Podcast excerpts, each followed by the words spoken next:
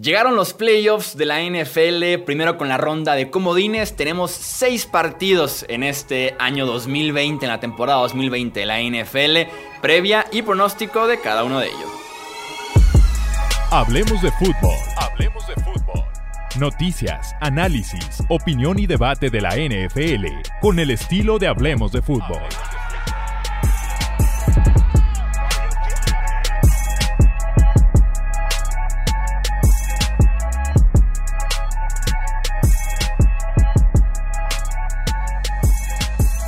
tal amigos? ¿Cómo están? Bienvenidos a un episodio más del podcast Hablemos de Fútbol. Yo soy Jesús Sánchez y es un placer que nos acompañen a esta gran previa de los playoffs, específicamente la ronda de comodines. Tenemos seis juegos por primera vez, estamos acostumbrados dos y dos por conferencia. En esta ocasión van a ser 3 y 3 con este nuevo formato de postemporada y a ver qué tal nos va en este primer fin de semana de playoffs. Saludo con muchísimo gusto a esta dupla que ya conocen, Tony Romo, listos para hacer la previa y también dejar su pick para cada uno de los partidos. ¿Qué tal Romo? ¿Cómo estás? Bienvenido.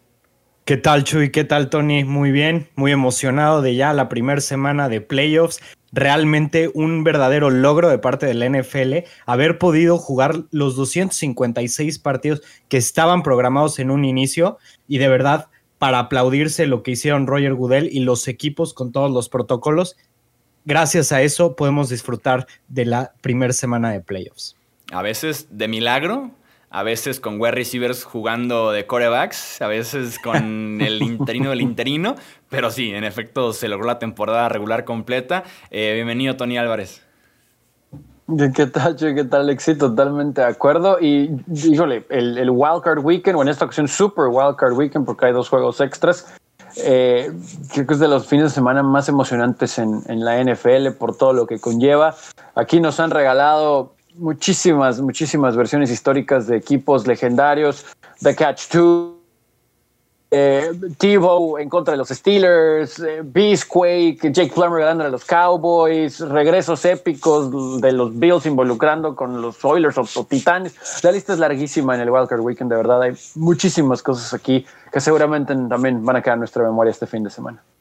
Sí, suele ser un fin de semana bastante loco, más ahora que tenemos prácticamente 10 horas seguidas de NFL el sábado y otras 10 horas seguidas de NFL el domingo. Arrancamos de una vez con los playoffs eh, del lado de la conferencia americana con ese primer partido el sábado que es a las 12 del mediodía hora del centro de México. Buffalo contra Indianapolis. Buffalo que va a ser local en este encuentro. Llegan enrachadísimos 9-1 en sus últimos 10 partidos, haciendo una cantidad enorme de puntos. En ese sentido, Josh Allen empujó fuerte por el MVP, mientras que la defensiva se fajó sobre la hora y también llegan con un buen momento en ese costado del ovoide, mientras que los Colts sufriendo, dependiendo de resultados en la semana 17, pero al final de cuentas están adentro ¿Qué tantas chances le demos a los Colts que tienen que pasar en este partido como para creer que Indianapolis pueda sacar al que para mí, por ejemplo, es el mejor equipo en estos playoffs de la NFL, Romo? Pues mira, realmente yo creo que la fórmula sería ser muy efectivo a la ofensiva, poder controlar el partido eh, desde el juego terrestre y limitar, porque no van a poder detener a Josh Allen, pero tienen una defensiva muy buena. Entonces, definitivamente tienen que hacer mucho daño en el costado ofensivo y tienen que limitar a Josh Allen lo más posible a dejar eh, los avances en tres puntos, intentar robar el balón, eh, digamos, de una manera, si no constante, eh, al menos presencial, ¿sabes? O sea, de menos un takeaway por mitad, eh, no, no, dejársela fácil a Allen. esa es la cuestión, no, dejarlo entrar en ritmo. En algún momento va a tener que poner presión la defensa de Indianapolis, eh, que también puede ser arma de dos filos, ¿no? Porque si no le llegas a Allen, si no lo incomodas, que de cualquier modo hace un excelente trabajo extendiendo las jugadas, sus receptores eh, tienen toda la capacidad de desmarcarse, ¿no? A pesar de que la defensa de Indianapolis, sin duda alguna, es stop, ¿no? En este caso, concretamente en ese lado del juego, sí creo que habrá que ver qué tan al 100% están Stefan Diggs y también eh, Cole Beasley, que aún estando cuestionables o al 50% a la mitad de la semana o rumbo al sábado por la mañana, eh, muchas veces estos receptores al 70%, 75% a la hora de que comience el juego son mucho mejor que otros al 100%. Entonces, eh, ya también nos dimos cuenta de que McKenzie es un arma que va a ser utilizada. Lo vimos concretamente en la última semana de la temporada regular y le puede brindar cierta versatilidad a esta ofensiva. Y obviamente John Brown sano, John Brown aportando, claro que va a ayudar, ¿no? Ahí a Josh Allen. Ahora, el juego terrestre de los Bills sabemos que no ha sido muy efectivo, pero en las últimas semanas ha producido. No necesitan conseguir 100 yardas totales, ¿no? Entre todos los corredores para que de verdad sea algo que termine por ayudar. Pero también saliendo del backfield, si por ahí se llega a incomodar a Josh Allen, pueden ayudarle bastante, ¿no? Sobre todo Zach Moss y también Devin Singletary, porque bueno, pues ya conocemos un poquito también la historia de T.A. Yeldon, ¿no? Entonces, seguramente estos dos hombres que mencioné primero le van a poder ayudar a Allen, pero si no le llegan a Josh, la secundaria de Indianapolis va a tener que estar on point de verdad, porque por muy buena esta unidad que sea y que toda la temporada hemos hablado bien de ella, la explosividad de esta ofensiva de los Bills de verdad es que es, es impresionante. Sí, creo que la ruta pudiera ser justamente eso para Buffalo, atacar la secundaria de los Colts con tantas armas que tienen con Dix pudiera llegar, yo creo, muy cerca del 100%. Se habla en Buffalo que pudieran estar más bien eh, revisando un poquito el desgaste, dándole una ligera semana de descanso a los entrenamientos para que llegue al 100% en los playoffs. Con Cole Beasley sí pinta delicado el asunto para que juegue este fin de semana, pero como dicen John Brown y Isaiah McKenzie, las armas van a sobrar. Y por ahí va la cosa con los Colts, limitarlo al estilo de los Colts, que es Jonathan Taylor corriendo como un corredor top 10 que fue tal vez en esa temporada de NFL y evitar a toda costa un tiroteo, porque en esa parte Buffalo le ha ganado ya equipos en ese formato del tiroteo porque Josh Allen está jugando un excelente nivel, la cantidad de recursos que tienen, y es Taylor y evitar meter al 100% a Philip Rivers, si bien fue bastante efectivo, sobre todo en la última parte de la temporada, sin intercepciones, sin fumbles eh, ya pedirle que se meta Buffalo en postemporada a hacer 30, 40 puntos es un reto muy diferente a simplemente manejar un partido de temporada regular y esa sería la ruta que le conviene a, a los Bills. Yo les pregunto lo siguiente. Otra alternativa que por ahí tengo apuntada, no creo que sea el caso, pero de todos modos la dejé eh, ahí en el guion. Veremos al Josh Allen de la temporada regular en el sentido de no aparecerá el Josh Allen de los playoffs pasados. Si bien mejoró bastante, mejor, de un salto enorme y no esperaría que se presente ese Josh Allen, hemos visto ya antes ciertas regresiones después de una muy buena temporada regular eh, a la versión anterior en postemporada. El más claro ejemplo, Lamar Jackson en 2019, ¿no? Viniendo del MVP en postemporada, regresó al primer Lamar que vimos. Y ese, ese Josh Allen que tenemos de postemporada en Houston fue desastroso en 2019. No vaya a ser que se aparezca, no creo. Pero dejo esa puerta abierta con Josh Allen. Mira, yo realmente lo que te podría decir de esto es que Josh Allen jamás fue consistente en su carrera hasta esta temporada. Y lo podías ver en temporadas pasadas con un partido de 300 yardas y dos pases de anotación, porque pocos tenía de tres de tres pases de anotación antes de esta temporada y realmente digamos que no se esperaba mucho de él en playoffs, ¿no? O sea, llegaba, los Bills siempre llegaban como un equipo, digamos, sólido, pero hasta ahí. Llegaban como un equipo con buena defensiva, con una ofensiva decente y esa era su fórmula, ¿no? Mantener los juegos cerca y darle la oportunidad a Josh Allen de hacer algunas jugadas, que fue en lo que falló la temporada pasada en playoffs. Por ejemplo, pero la versión que tenemos este año de él es completamente distinta. O sea, tenemos una versión que, digamos, si el año pasado él hubiera estado jugando como lo está haciendo este año, yo creo que él hubiera sido el MVP sobre Lamar Jackson, ¿no? Para empezar. Y también la, eh, la ofensiva que traen, o sea, el diseño ofensivo que traen los Bills es uno de los mejores que he visto porque como lo platicaste en el podcast pasado, Chuy, la cantidad de armas con las que pueden jugar. Entonces, por lo mismo, no creo que Cole Beasley vaya a ser un factor tan importante si juega o no juega, porque lo van a poder suplir, tal vez no con un solo jugador, pero con la variación que tienen de entregarle el balón al segundo tight end, al, al cuarto wide receiver, al tercer wide receiver. Entonces, estas ofensivas son las que son realmente más peligrosas, las que no se enfocan en un par de buenos jugadores, sino que con cualquiera te pueden hacer daño.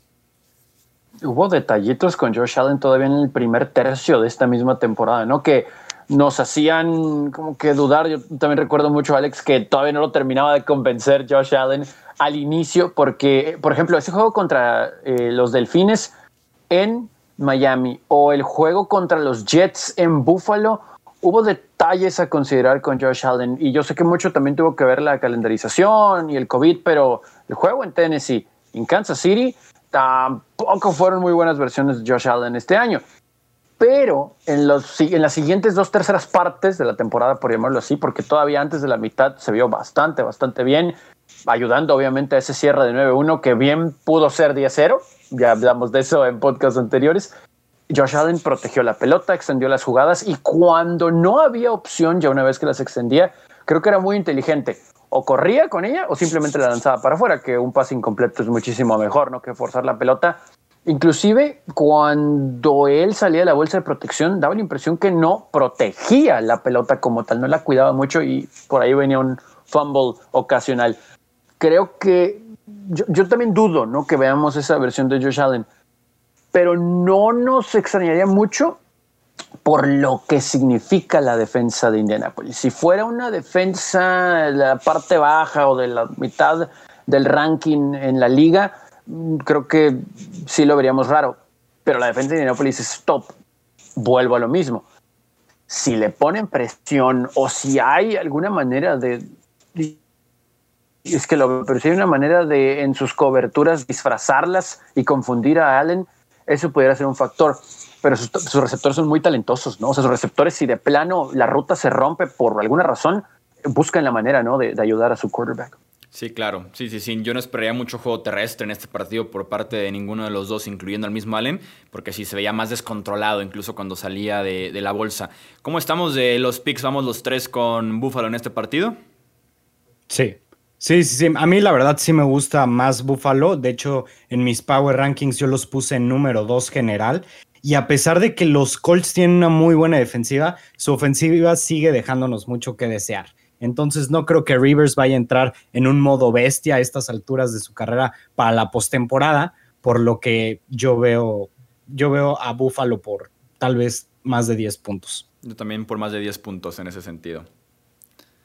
Sí, yo, híjole, yo también lo veo dos posesiones, eh, porque si bien, si los Colts pueden establecer el juego terrestre, en algún momento va a tener que pasar la pelota a Philip Rivers. Sí, hay ya un clic, sobre todo con T.Y. Hilton, lo hemos visto sobre el final de la temporada, pero creo que los Bills no van a cambiar field goals por touchdowns y los Colts precisamente para estar ahora sí que en el mismo margen o al alcance de Buffalo van a tener que anotar siempre de seis y ahí es donde van a tener que pasar la pelota y en el frío, Rivers, la edad, etcétera, no, no, por más que puedan establecer el juego terrestre, no, no veo un escenario donde, donde salgan victoriosos. Vamos con el duelo de defensivas, el siguiente partido del sábado, Seahawks en contra de Rams. Hace unas semanas este partido quedó 29, creo que puede ser un marcador muy similar a lo que veamos en este partido. Como me gusta decir en los partidos tan claramente defensivos, el primero en llegar a 15 puntos gana este encuentro.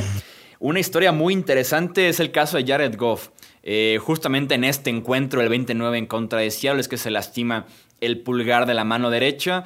Eh, va a llegar justo, dicen que está entrenando bien, aunque no se descarta la idea de John Wolford.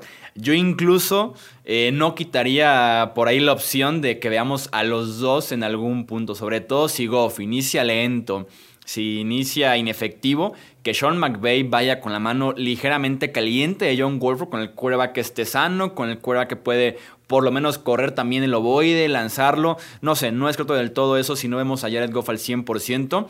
Eh, porque no deja de ser una cirugía importante en contra de una defensiva emergente, una defensiva que ya lo limitó al mismo Goff a apenas 9 puntos hace 15 días.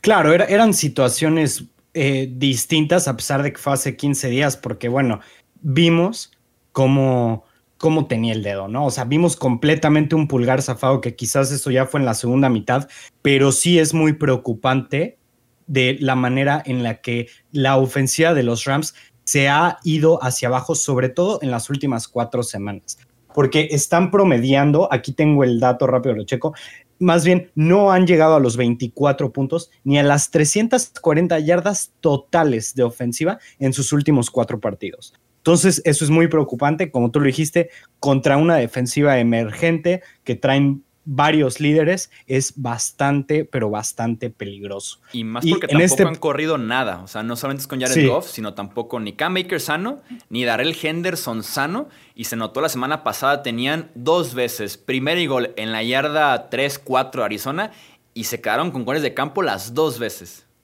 Sí, justamente. También ahí, por ahí podrías ver que era bastante obvio que intentaban correr por el hecho de que estaba John Wolford, ¿no? O sea, por el hecho de que no le confían. Que bueno, McVeigh muchas veces ni siquiera confía en Goff, ¿verdad? Entonces, entonces eso es una, una cuestión. Pero este partido se va a definir por una posesión y va a ser el que tiene al quarterback más clutch, que creo que es bastante evidente quién va a ser, ¿no? Sí, yo lo veo similar porque con todo y el talento que tiene Seattle a la ofensiva, es increíble cómo este equipo ha dado un giro de 180 grados. Tal cual, la ofensiva empezó la temporada de manera explosiva y la defensa no detenía a nadie. Y conforme fue bajando el nivel de Russell Wilson, que lo teníamos en la semana 4 o 5 todavía como un MVP hasta cierto punto unánime, después de no haber recibido jamás un voto en su carrera, esa percepción de todos cambió de manera inesperada. Pero curioso, para su beneficio, conforme fueron avanzando eh, esas semanas y conforme fue saliendo del slump, podemos decirlo así, Wilson, de ya no equivocarse, pero porque no forzaba, porque el, juego eh, precisamente en contra de los Rams en Los Ángeles fue terrible para él y la lista ahí en, en ese pedacito de la campaña fue muy mala para él. Pero curioso, a raíz de eso, justo fueron recuperando a sus corredores. Eso le ayudó a Wilson y a la ofensiva y la defensa, creo que también entendiendo un poquito Jamal Adams a los coaches y el esquema y a la inversa y cómo pueden complementarse el uno el otro, no nada más con Jamal Adams eh, poniendo presión en cada jugada. Creo que eso también le ayudó bastante a los Seahawks, ¿no? A ser un equipo balanceado, de, ni cerca de ser Legion of Boom, pero es una defensa sólida, como bien mencionan, emergente, sobre todo en, la parte del año donde más importa. Entonces, si Jared Goff, bueno, evidentemente no va a estar al 100%, pero si Jared Goff no puede estar durante todo el juego, creo que los Rams no tienen una oportunidad real por eso que acaba de mencionar Alex. En algún momento Goff va a tener que pasar la pelota, o el que esté de quarterback, y ahí hay una sección o de lesión o de poca experiencia no tienen juego terrestre y a pesar de tener buenos receptores, hábiles, talentosos, no va a haber mucho tiempo, ¿no? Para la presión que ponga Seattle o para las coberturas tratar de desmarcarse. Y del otro lado, a pesar de tener una gran defensa, número uno en muchísimas estadísticas el equipo de los Rams, Russell Wilson ya tiene juego terrestre y va a hacer las jugadas suficientes, por lo menos para anotar 20, 21 puntos para ganar el juego, que tal vez, o como lo decía ahorita Chuy, tal vez 15 puntos sea suficiente en este tipo de encuentros. Sí, no, y que sobre todo Seattle recientemente se ha encontrado hasta la segunda parte, no ha sido el principio su mejor opción en ese aspecto, porque un Russell Wilson que por lo menos a mí en el último mes de temporada me ha desesperado. Se ve frío, se ve eh, incómodo, se ve inseguro. Unos pases que antes el uno contra uno en la esquina de la zona de anotación y lo estaba clavando en septiembre y octubre. Ahorita termina el pase 10 yardas afuera del terreno de juego. O no toma el riesgo por lo mismo de que no está al 100% con su juego él mismo. Entonces tienes a un equipo por parte de los Rams que esconde por diseño sus corebacks, porque Sean McVay no los quiere arriesgar. Y tienes por parte de Seahawks un equipo que su coreback está siendo muy inefectivo. Tiene dos, tres pases muy a los Russell Wilson todavía, pero que jugada con jugada, down con down, no es él. Simplemente no es él. Y por eso han optado por dejar ese estilo tan ofensivo vertical del principio y regresar con Chris Carson, con Rashad Penny, que no ha lucido nada bien cuando regresó de lesión ahora. Eh, y yo, la verdad, si tuviera que elegir una sorpresa, creo que no elegí ninguna realmente en estos picks. Iría con los Rams, pero me está deteniendo la parte de los corebacks. Pero me gusta mucho los Rams para dar partido este, este sábado. Y sobre todo, como lo dices, con esa situación de corebacks y la defensa que, que en la segunda mitad de la temporada ha permitido 150 yardas menos en promedio por partido.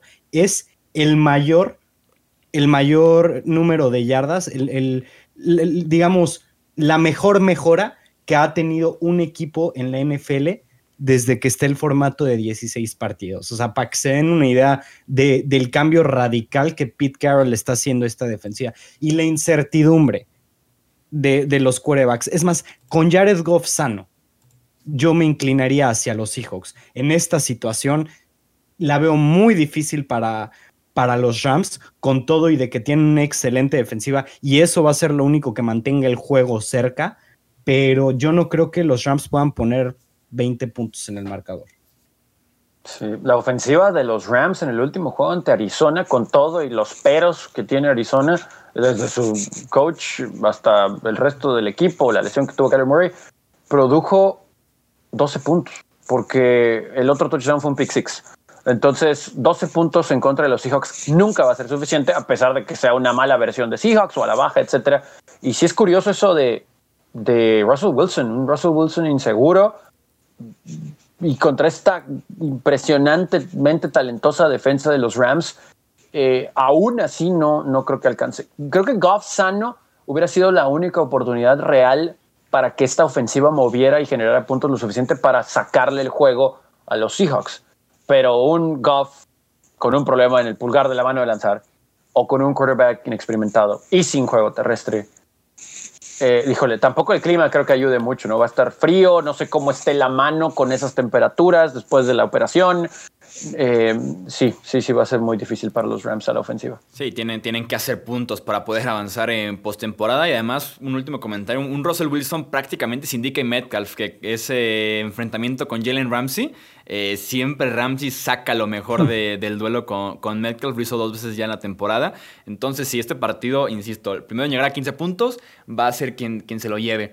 Pasamos al sábado por la noche. Tampa Bay en contra del eh, fútbol team. Otra vez incertidumbre con los quarterbacks por lesión. Eh, Alex Smith no está al 100%. No ha estado entrenando las últimas dos semanas. Jugó en la semana 17 mm, muy lejos de su mejor versión. Si de por sí se movía muy poco, es una estatua en esa bolsa de protección Alex Smith. Taylor Heineke. Eh, fue por el mismo Ron Rivera confirmado como una opción para rotar durante el partido dependiendo de cómo esté la situación. No se vio tan mal, diría que yo, eh, sobre Heineke, más arriesgado ya que Alex Smith es 100% conservador en pases cortos, Heineke tiene movilidad, fue vertical, fue más agresivo, entonces en ese sentido, si, si, Washington está estancado a la ofensiva, creo que sí es muy real, pero muy, muy real que Heineke venga al partido a ver si puede meterle un chispazo a esta ofensiva, porque mm, el Washington Football Team, entre el poco talento que hay, lo, limitado que está la ofensiva, en, el tema de los puntos, hacer suficientes puntos para ir a la par de un Tom Brady, un Antonio Brown, Chris Godwin y demás, lo veo muy difícil el sábado por la noche. Sí, realmente está difícil con la incertidumbre que hay de, de pero fíjate este dato los Seahawks son, digo, los Seahawks, el fútbol team es el primer equipo en permitir 20 puntos o menos en los últimos siete partidos de temporada regular desde los Seahawks del 2013. Ahí está el porqué, de, por qué dije de los Seahawks, ¿no? Entonces esto te habla de una de las mejores defensas del NFL, de hecho es la segunda en yardas totales y tienen la fórmula exacta para incomodar a Tom Brady todo el día y esa fórmula es la presión sin blitz. El equipo de fútbol team de Washington es bastante exitoso con cuatro, con cuatro frontales nada más en cuanto a poner presión. Tienen unos monstruos ahí y siempre eso ha sido lo que más le complica el partido a Brady. Eso le quitó una temporada invicta, le quitó otro Super Bowl en el 2011 y los y el equipo de fútbol, antes de, decir Voldemort, este, el equipo de fútbol también tiene buen perímetro, entonces le van a complicar mucho el partido a, los Bucks. Van a ver, no va a ser, no va a ser tan, tan distanciado como la gente lo espera, definitivamente. Espero que gane Tampa Bay, sí, pero yo creo que va a ser un partido que se define por una posesión, sobre todo si Alex Smith juega, ¿eh? Aguas, que ahí no me sorprendería que en casa le puedan dar la sorpresa a Brady y a los Bucks. Ojo. Bueno, yo, yo no lo veo tan así, eh, la verdad, porque creo que aún y con la, la, poca movilidad de Brady en la bolsa, que con un paso hacia adelante es suficiente en condiciones normales, contra este front seven eh, va a ser diferente. Entonces, creo que si bien Bruce Arians y compañía van a estudiar a la defensa del el Washington Football Team, ya le iba a regar yo también, el hecho de deshacerse rápido de la pelota va a ser la clave. Tal vez cueste un poquito porque van a tratar de palpar a esta defensa y obviamente la presión, las veces que le puedan llegar a Tom Brady o inclusive pegarle, eh, va, va a ser factor. Entonces, por eso espero que cuando Tampa Bay se deshaga de la pelota por aire, sea con trayectorias cortas, cruzadas con Antonio Brown, slants, eh, algunas escuadras, hitch, comebacks, algo así, para que Brady entre en ritmo. Cuando eso suceda, y entonces la secundaria va a bajar ligeramente para la segunda mitad, por arriba Antonio Brown y se va a acabar el juego. Va a ser un juego cercano en la primera mitad dependiendo de lo que suceda con los quarterbacks del fútbol team, seguramente van a tratar de establecer el juego terrestre. Tampa Bay tiene una buena defensa, pero así se les puede mover la pelota y sí se les puede hacer puntos. La clave va a ser, evidentemente, que traten de establecer el juego terrestre y que no estén despegados en el marcador. Porque si Tampa Bay logra una ventaja de dos posesiones en la primera mitad, ya ni para qué vemos la segunda mitad. Entonces, esa va a ser la clave. Yo, yo sí siento que tiene el talento suficiente, a pesar de que no esté un Mike Evans al 100%, que no entrenó el miércoles y está cuestionable, pero honestamente, si no juega, no pasa nada. Godwin, obviamente, Antonio Brown, que está en full dos Titans que tienen el juego terrestre, inclusive saliendo del backfield. Aunque no tenga tanto tiempo Tom Brady, si se deshace de la pelota rápido con trayectorias cortas, va a ser suficiente para que en la segunda mitad una jugada de pase de media o larga distancia sea suficiente para ganar. Sí, hay muy buena fórmula en Washington para mantener este partido cerrado. Mencionaban ya el pass rush, su secundaria ha sido especialista este año en no permitir jugadas largas, que al contrario ha sido eso la fórmula constantemente de Bruce Arians y que fue la fórmula en el cierre de temporada de Tampa Bay, involucrando más a Antonio Brown que se encendió bastante en la semana 15, 16 y 17 y que pueda suplir por ahí una posible baja eh, de, de Mike Evans. Entonces, la fórmula para mantener este partido cerrado puede estar en el costado defensivo para Washington, pero la fórmula para darle la vuelta al partido no está ahí. Y más porque con, con Filadelfia en la semana 17 dependían de los fumbles, de las intercepciones de su defensiva para poderle dar la vuelta cuando se pone arriba en este partido los Eagles. Pero con Alex Smith muy lejos del 100%. Shaquille Barrett, Jason Pierre Paul de regreso es una estatua y pudiera sufrir bastante con el pass rush de Tampa Bay como para terminar ese día del triunfo, que Tampa Bay se encargue de hacer 21, 24 puntos y que Washington se mantenga en los 6, 7, 10 puntos a, lo mucho. Es un partido de pocos puntos, poco espectacular tal vez, pero sí veo seguro casi el triunfo de los Buccaneers en contra de Washington. Uy, como, como te lo dije, no, yo no estaría tan seguro. O sea, yo no, yo no diría un triunfo inminente porque es un equipo bien. Es que no, no, veo a Alex Smith ganando en playoffs. No a esta versión de Alex Smith, no tan conservadora, no al 100%, sin moverse, no lo veo. No te lo va a perder, pero no te lo va a ganar. No tiene las armas, ni la edad, ni la movilidad, ni la salud hoy, hoy, ¿no? Entonces es Sí, no, y también el pass rush y los linebackers de Tampa Bay son bastante buenos. Entonces. Ah, sí, de hecho tienen la sexta mejor, la sexta mejor defensiva total, la tiene Tampa Bay, ¿no? Pero también, o sea, la línea de, de, los Bucks no es tan buena y eso sí puede causar pick six, puede causar eh, varios turnovers, pero o sea, definitivamente los Bucks son los favoritos, pero a mí no se me hace que va a ser inminente. O sea, si, si, si logran conseguir una ventaja de, de 14 puntos, ya digo que ya se acabó. Pero mientras Washington lo mantenga cerca, que se agarren, ¿eh? Y tienes al rey de la postemporada enfrente, tienes a Tom Brady. Entonces... Eso, sí, o sea, ahí sí te lo doy para que veas. Vamos pues con qué, los... qué lástima que no hay gente, ¿no? Porque pues, su primer juego de visitante en primera ronda de playoff, su primera vez que entra como comodín. Era para si hubiera gente ahí, algo diferente, pero bueno, no hay gente. Pasamos al domingo, Baltimore en contra de Tennessee, tal vez un partido lo contrario a los últimos dos que hemos comentado. Este va a ser de puntos, este va a ser de 30, 40 puntos cada uno de los equipos, eh, porque las defensivas han estado por debajo de los niveles, mientras que las ofensivas tenemos tal vez a dos de las cinco mejores de la NFL sin ningún problema por tierra, por aire, como puedan, pero te pueden hacer muchísimo daño tanto Ravens como Titans.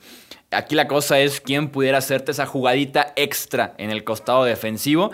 Y por el talento que tiene Baltimore, iría con ellos con algún Marcus Peters, con algún Marlon Humphries, Calais Campbell, alguien que te pudiera hacer una jugada, un takeaway para darte una posición extra en este partido que puede ser clave. Eh, mientras la ofensiva van intercambiando golpes, siempre y cuando no se presenten, y ya es tema en Baltimore, los fantasmas de Lamar Jackson en postemporada. Uy, fíjate que este es el partido que más me ha costado como descifrar, ¿sabes? Eh, los Ravens están de favoritos con todo y de que están de visitantes. Y digo, es bastante, eh, digamos, lógico eso por el hecho de que de la manera en la que de la que cerraron la temporada, ¿no? Pareció que les hizo bien el COVID porque a partir de ese partido era un equipo completamente renovado. Vimos un equipo que estaba jugando como como al principio de temporada ellos estaban jugando, volvieron a establecer su juego terrestre y algo que fue clave en esto fue darle y darle balones a J.K. Dobbins que se habían aferrado a dejarlo un poco afuera del plan de juego, de darle más a Mark Ingram y un running back que fue muy bueno en su tiempo, como, como lo fue Ingram, pero que ya no está en su prime, para una ofensiva rápida, como, la es, como es la de los Ravens, sí los, sí los detiene un poco. Ya con, con inyectarle a, a un jugador tan joven como Dobbins y que trae toda la elusividad, que además es más productivo o puede ser más productivo en el juego aéreo de lo que pudo llegar a ser Ingram, eso ha cambiado completamente esa ofensiva.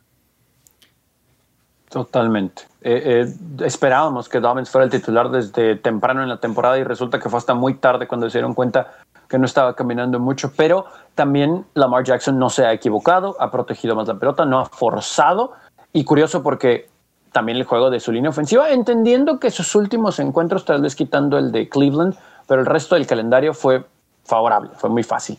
Eh, no se equivocó porque cuando tenía la oportunidad de pasar la pelota, tenía muy fácil eso, ya que las secundarias estaban muy metidas y, había mucho espacio porque tenían que contenerlo después de su ataque terrestre, ¿no? O sea, ya veíamos ahí los números por aire de Lamar no son tan espectaculares, pero son efectivos porque los números por tierra le han permitido abrir a las defensas. Entonces, eh, esa es la clave.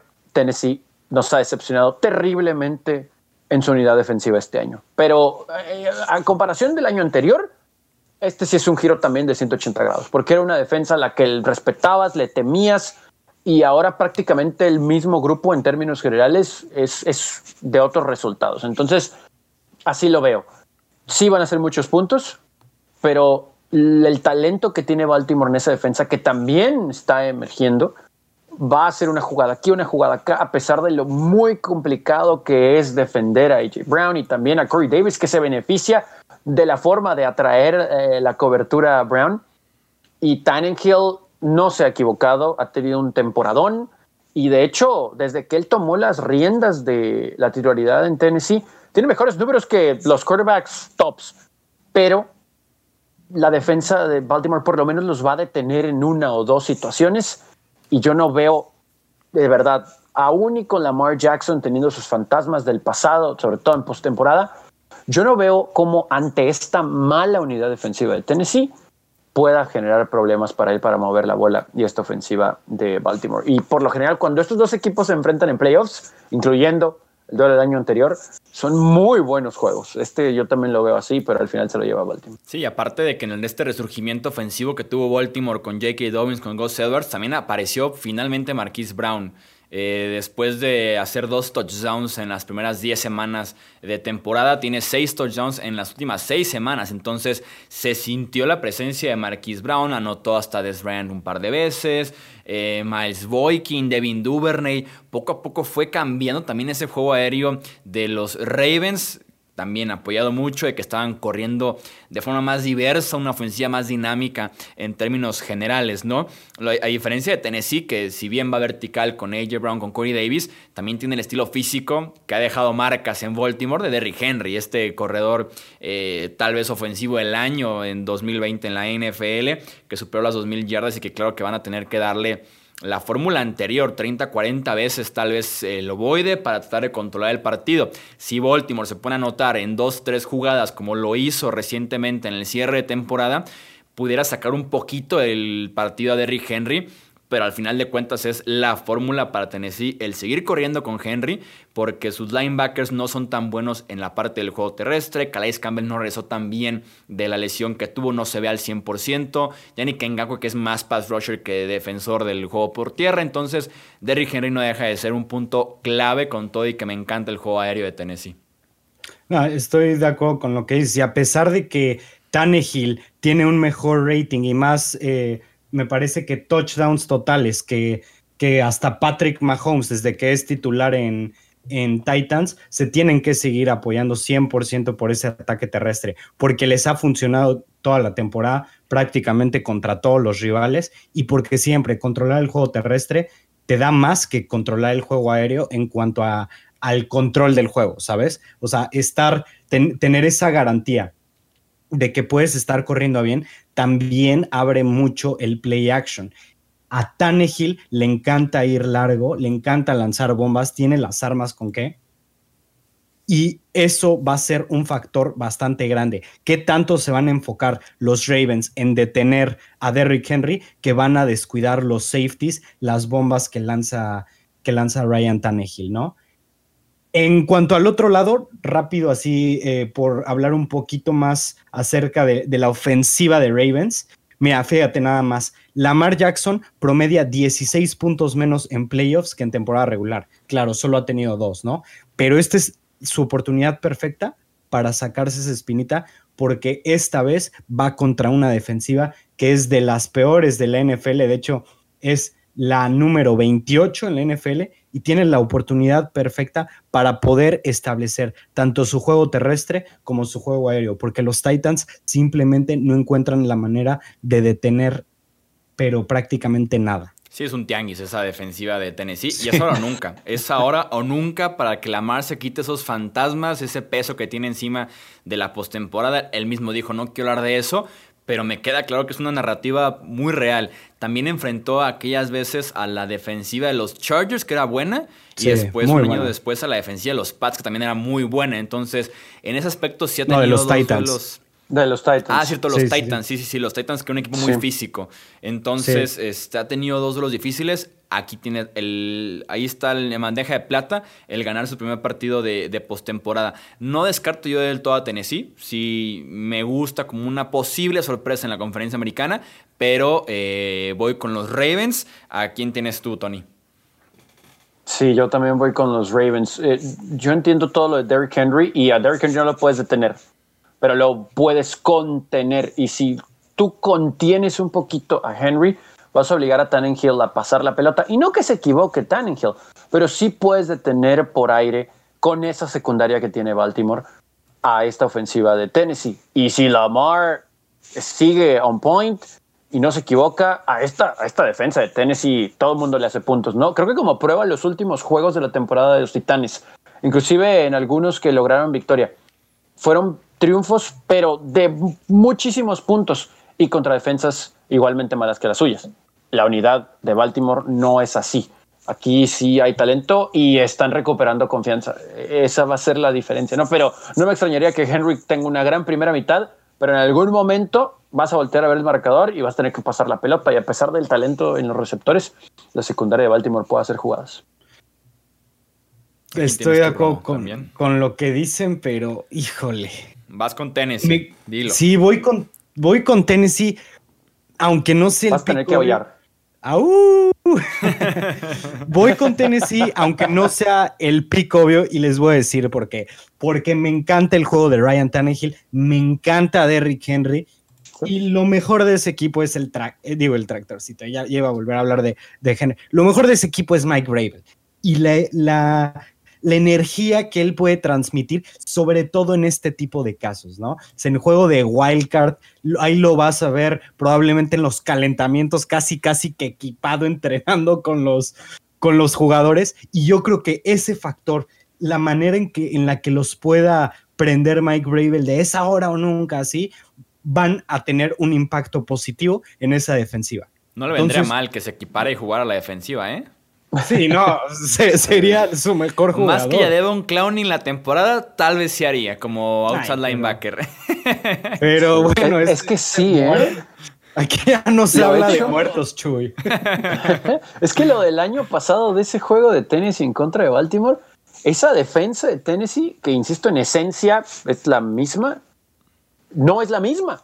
O sea, son los mismos jugadores en general, pero esa misma intensidad de la que hablabas ahorita, Alex, todo eso que inyectaba Mike Bravel, cómo maniataron a Lamar, cómo maniataron a Brady en playoff y en esa última parte de la temporada, no lo hemos visto en 2020 y a ver si en 2021 tendría que aparecer, ¿no? Siendo la defensiva 28, pierdes confianza, pierdes, pierdes estilo físico, pierdes intensidad, pierdes todo. Sí, eh, de, acuerdo con lo que dicen. Simplemente yo siento que, que el poder anímico que tiene Mike Bravel como head coach no lo tiene ningún otro en la NFL, actualmente al menos.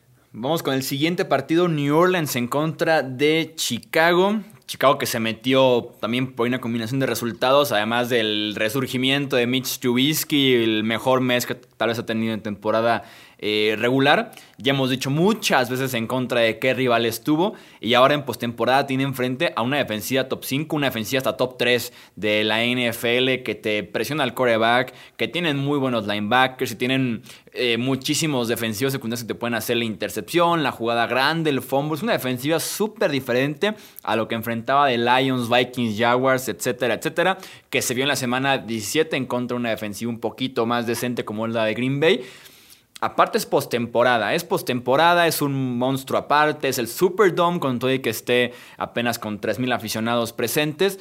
Eh, Mitch Trubisky creo yo que en estos playoffs va a regresar a esa versión, tal vez no la más lamentable que le hemos visto, pero sí hacer una debilidad, hacer alguien inefectivo, hacer alguien que con la presión eh, pueda tener muchos problemas, un par de intercepciones eh, y que este partido se le complique mucho a, Trubisky en, en, Nueva Orleans.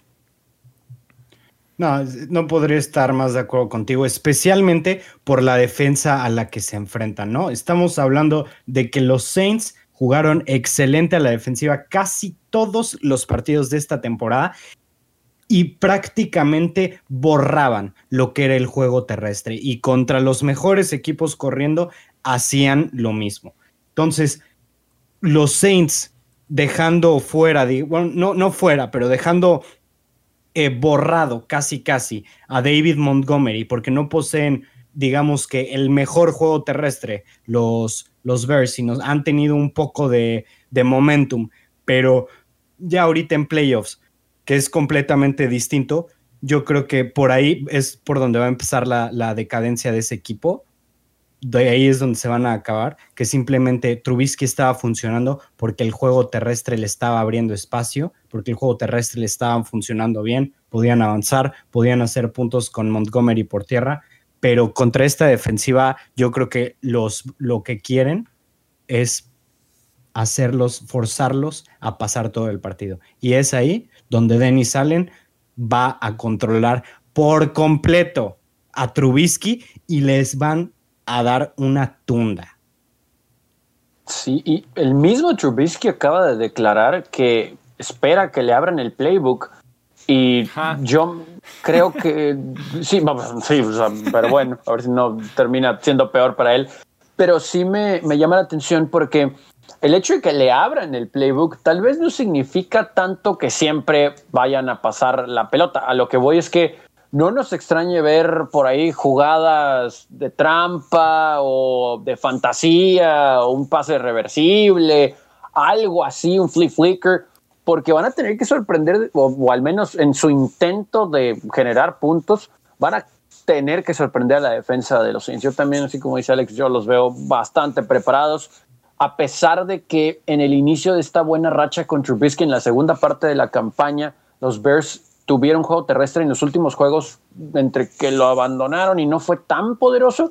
Y para defender, creo que Allen Robinson es el número uno y el resto de los receptores, si bien son hábiles, esta secundaria de Nueva Orleans es muy, muy buena. Entonces, aún tal vez no teniendo un muy buen día la ofensiva con Breeze, eh, Camara tal vez no al 100%, dependiendo cómo esté Michael Thomas, hay suficiente talento en esta ofensiva para hacerle puntos a esta defensa de los Bears que también, ¿eh? Al principio de la temporada era una gran unidad y conforme ha pasado semana tras semana ha ido bajando su nivel. Eh, díjole, no, no, no veo un escenario en el que Bears logre el triunfo de verdad y lo tengo como por... Voy a hacer buena onda y solamente decir dos posesiones por no mencionar eh, un número exacto de diferencia sobre el final del juego. Y creo que la parte de lo de Trubisky abriendo un poquito el playbook, si uno ve los gráficos de Next Gen Stats de la NFL, estos que te marcan en todo el emparrillado, las rutas que corre cada receptor, las 30, 40 rutas por partido, muchísimas son detrás de la línea de golpeos, sobre la misma línea de golpeo, un slant, en el flat, entonces tal vez buscar un poquito más de un juego vertical pudiera ser lo que esté pidiendo Trubisky porque sí, se había leído esa crítica de que en las últimas dos, tres semanas ha sido un abuso de rutas de 0 a 5 yardas las que ha mandado eh, Matt Nagy a la ofensiva. Eh, pero sí, detrás de un muy buen juego por tierra, lo poco que tenía que hacer Trubisky, ¿no? También un tema importante es el tema de la salud. Eh, mientras que los Bears en el costado defensivo, pasando ahora al otro lado, eh, no contarán o no han estado presentes en entrenamientos en los últimos partidos los esquineros Jalen Johnson y Buster Screeney, el linebacker Roquan Smith, que fue un linebacker tal vez All Pro este año. Los Saints, al contrario, han, recuperado jugadores en este costado del ovoide. Michael Thomas que pudiera regresar. Alvin Camara que acaba de tuitear. Nos vemos el domingo. Supongo que ya dio negativo y están nada más esperando que llegue el sábado para activarlo por protocolo 10 días. Entonces, con todo y que Brice está un poquito desconfiado, se ve inseguro, eh, con pases titubeantes, eh, pensando de mal las rutas, tal vez las jugadas se están extendiendo más de lo que deberían. No está al 100%, ¿no? Sí, no, no, no, se va al 100%, ni mentalmente Drew Brees. Eh, con tantas ausencias a la defensiva de los Bears y Alvin Camara de regreso, debería ser suficiente para que Nuevo Orleans haga 30 puntos, 25 puntos tal vez y ganar este partido. Ah, sí, de, acuerdo. Mira, la defensa de los Bears es buena, eh, digamos a secas. Es la defensa total número 11, pero yo no creo que vayan a, ser capaces de, poder detener a este ataque con todo y como dices de Breeze, ¿no? Y sobre todo con una defensiva que no va, más bien con una defensiva que va a dejar fuera prácticamente, que no va a dejar que Trubisky esté haciendo eh, drives largos, me cuesta trabajo pensar que los Bears van a poder mantener esa estamina a la defensiva con tanto tiempo pasando dentro del campo, ¿no? Porque no va a haber ataque terrestre, Trubisky va a estar lanzando, entonces constantemente vamos a estar viendo a la defensiva de los Bears dentro del campo, intentando hacer jugadas para darle un shot a Trubisky y compañía, que probablemente no se la dejen fácil a Breeze, pero aún así e-, es, es Drew al final de cuentas, es bastante bueno y creo que es momento de que se dé cuenta que este es probablemente su última chance que tiene de llegar a un Super Bowl y que tiene que salir a jugar y dejarlo todo. Me acuerdo cuando di a los Saints como campeones del Super Bowl allá por agosto, decía mucho del último baile de Drew Brees. Al parecer se está cumpliendo esa parte de su último año. Veremos si, si les alcanza, porque también yo veo por 10, 15, 20 puntos tal vez la victoria de Nueva Orleans. Y ya para cerrar, domingo por la noche, Cleveland-Pittsburgh, un partido que pintaba bien en la parte del morbo, el tercer round, la rivalidad entre estos dos, pero que poco a poco se ha ido diluyendo este partido por temas de COVID. Hay un pequeño brote adentro de los Browns y se han quedado en los últimos días sin muchos jugadores. Eh, sin asistentes, sin su mismo head coach Kevin Stefanski, entonces eh, sin entrenar incluso, Olivier Vernon que estaba jugando muy bien, en la semana 17 se desgarra el tendón de Aquiles y está fuera de aquí a 8 meses, entonces una versión muy diluida de estos Browns en contra, Tony, de una versión muy descansada de los Pittsburgh Steelers. Sí, tenemos argumentos para darle una oportunidad a Cleveland y talento en el campo, que han hecho las cosas bien sobre el cierre, aunque por ahí hubo detallitos con, por ejemplo, el juego de los Jets o la forma en que cerraron el último juego de la temporada cuando tenían ventaja clara. Eh, pero hay argumentos con sus jugadores talentosos, sí, sí los hay. Y podemos decir que tal vez no nos gustó tampoco Pittsburgh, ¿no? A pesar de su buen récord, aquí no somos tan fans en, de la versión, ¿no? De, de, los Steelers 2020. Pero ese juego de descanso para Ben Roethlisberger, que esté un Juju Smith-Schuster sano, inclusive con el complemento, ¿no? De, de Johnson y también de Chase Claypool. Y aunque James Conner no esté al 100, pero en tándem pueden generar buen, buen juego terrestre no hay, creo, ahorita algo que nos haga cambiar de parecer, aventando el, resto de, estadísticas por la ventana, pero teniendo una principal que si bien es otro grupo de Browns, hasta que no lo hagan los Cleveland Browns, ganar un juego de playoff y lo que significaría ganarle al acérrimo rival, Pittsburgh Steelers, de visitante, en postemporada, no les podemos creer. Creo que eso solito es un factor organizacional, mental, que termina por influir en los jugadores porque leen, aunque digan que no ven las noticias, leen el periódico o los tweets, etc. Entonces creo que eso lo tienen que tener presente aunque no quieran. Con eso dicho, el factor de tener a los Steelers con una muy buena defensa, porque eso sí lo hemos visto durante toda la temporada, que inclusive a ratos ha cargado al equipo. Roethlisberger con una semana de descanso y con los otros factores que acabo de mencionar, deberían de sacar el juego. No espero paliza, no, espero que esté disparejo, pero me parece que el talento y la experiencia, inclusive de Tomlin en estos juegos, de Roethlisberger mismo, y con una defensa de Browns que sí es buena, pero ha perdido un paso en la temporada. Por más que tengan un buen juego terrestre ellos y que puedan generar puntos, no, no veo ahorita un escenario donde este equipo veterano y talentoso de Pittsburgh vaya a meterse el pie solo en su casa contra los Browns. Hasta que los Browns no lo hagan, no les puedo creer. Sí, sobre todo por lo que vimos la semana pasada, ¿no? Que era un partido, como se le conoce, de do or die, de o ganas o te vas a casa, y que era contra sustitutos de los Steelers, sin sus jugadores más importantes al menos. Y vimos a, un equipo de Browns que, a pesar de que platicamos eh, de la situación, de que desde mi punto de vista podía haber la posibilidad de que no estuvieran abriendo todo su playbook para tener sorpresas para esta semana, eh, sí dejó bastante que desear. Entonces, con, con, esto más lo del COVID es de verdad simplemente un obstáculo más para Cleveland de sacarse ese, esa piedra en el, bueno, ni siquiera esa piedra en el zapato, ese, es, sino de saltar ese obstáculo tan grande que tienen, como lo dice Tony, psicológicamente de, que, de lo que son los Steelers, ¿no? Que prácticamente son como sus papás. O sea, Rodlisberger está, eh, aquí lo tengo en un segundito, está 22 ganados, 23 eh, ganados, dos perdidos, un empatado en contra de Cleveland. O sea, los ha dominado toda su carrera y eso sí pesa emocionalmente especialmente estas alturas, que claro, ¿no? También puede ser la motivación de los Browns para salir y dejarlo todo. Pero por el momento, los Steelers se vieron como el mejor equipo, están descansados y además eh, tienen todas las de ganar con las situaciones eh, de COVID que han tenido los Browns esta semana. Sí, si tuviera yo que elegir un partido en el que estaría más seguro de que se pueda dar el resultado, creo que es este de los Steelers. Eh, los Browns se ven muy lejos, aquellos Browns que con muchísima energía, con intensidad le compitieron al tú por tú a los Ravens en aquel Monday Night, un equipo como especial con Cleveland, se ve muy lejos este equipo por lo de los Jets, por el cierre de temporada, por el COVID, eh, son cuatro factores creo yo grandes en que pueden marcar mucho la derrota de los Browns. Joel Bitonio, su guardia que tiene justamente COVID, en esa parte contra Stephon Tweed, contra Cameron Hayward, ese juego por tierra puede sufrir. Denzel Ward, su mejor esquinero, eh, que no va a estar para cubrir a cualquiera de los tres que quieran mencionar de wide receivers de los Steelers. Kevin Stefanski, mi coach del año, no va a estar para un partido postemporada, suena bastante importante obviamente.